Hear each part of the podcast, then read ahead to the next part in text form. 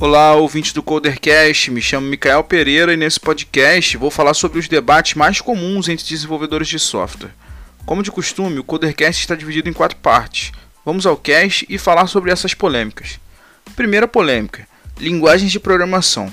É isso mesmo, tem muita briga por conta de linguagem, e eu peguei quatro linguagens e o confronto entre elas. Vamos aos confrontos. JavaScript versus Python.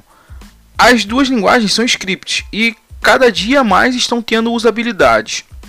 O JavaScript foi criado em 1995 e foi adotado fortemente na web, mas sofreu um boom de uso no back-end, com a criação do Node, que adotou o V8, um motor desenvolvido pelo Google, para ser usado no Google Chrome, dando mais performance à linguagem.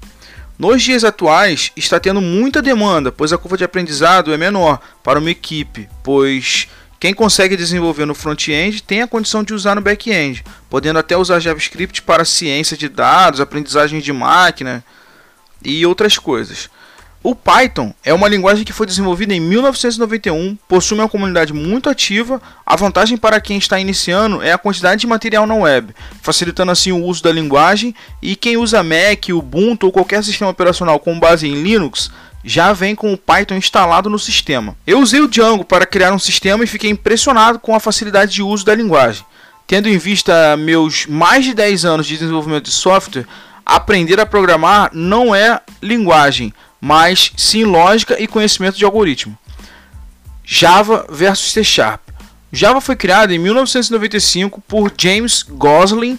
O C Sharp foi criado em 2000 por Andes é um nome bem complicado. Anders Heijersberg. É, me desculpe se tiver algum erro na pronúncia, mas o nome é um nome quase trava-língua. Terrível para quem cria podcast. Ambas as linguagens são executadas com uma máquina virtual, possuem um coletor de sujeira chamado Garbage Collector, possuem muita coisa em comum, mas existia discussão entre os desenvolvedores que uma é melhor que a outra. Eu já programei nas duas linguagens, sendo que tenho muito mais conhecimento em C Sharp, pois em 2008, quando Java era uma das linguagens de desenvolvimento que mais pagava pelos profissionais, eu comecei a praticar bastante com Java. A linguagem é muito parecida com C Sharp, pois as duas são orientadas a objetos, usando classes, condicionais e loops. A grande diferença era no momento de configurar o servidor, onde a Microsoft era somente colocar um publish no site em C Sharp e o Java tinha que configurar alguns XMLs isto foi um grande motivador para continuar com C Sharp. Mas ultimamente o Java tem lançado atualizações através do seu framework como Spring. E o C Sharp está lançando constantemente atualizações. Sou suspeito de falar bem do C Sharp e pouco do Java, porque tenho preferência pelo C Sharp. Melhor irmos para o próximo ponto.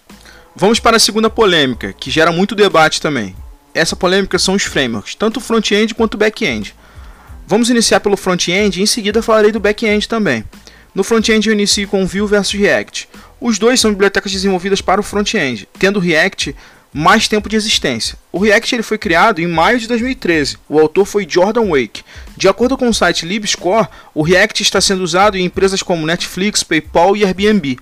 Mas, de acordo com o próprio site, é, ele mostra também que a adoção do React teve um pico em abril, chegando em 2131 é, grandes sites usando, mas teve queda em maio para 1.455 top sites usando React.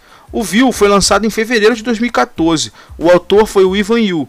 De acordo com o site LibScore, o uso da biblioteca continua em alta, mas temos apenas 278 top sites usando Vue, mas o gráfico continua aumentando o uso.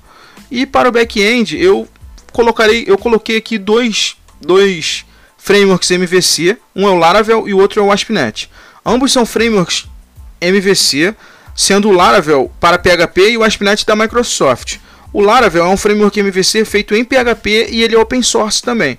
O ASP.NET era chamado de ASP.NET MVC e o novo é o ASP.NET Core. É um framework que pode ser usado como REST e também como MVC, mas a diferença entre eles é que agora o ASP.NET é open source e multiplataforma.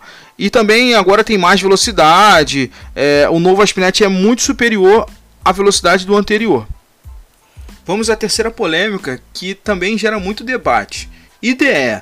IDE, que no inglês significa Integrated Development Environment.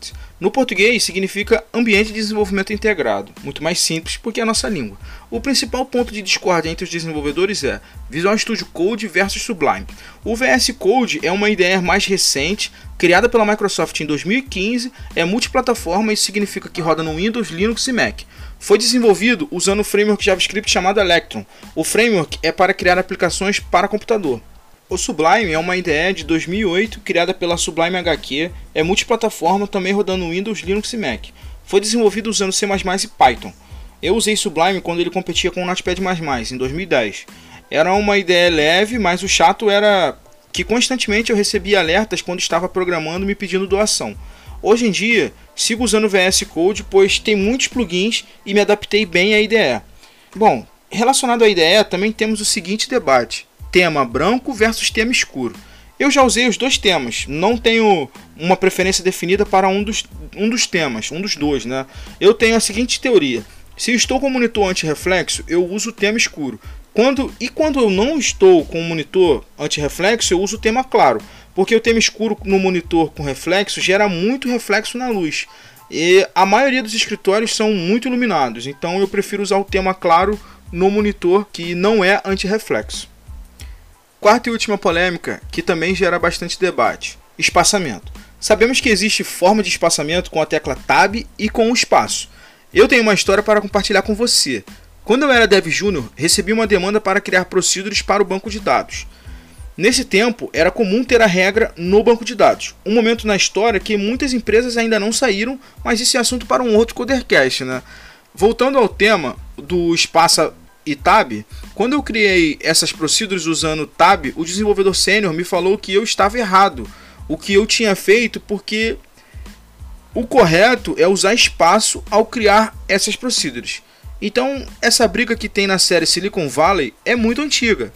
Chegamos ao final de mais um Codercast. Agora ficamos sabendo dos debates no mundo de programação. E qual a sua posição com relação às discussões? Eu sempre coloco links de curso e livros relacionados ao assunto no final da descrição do podcast.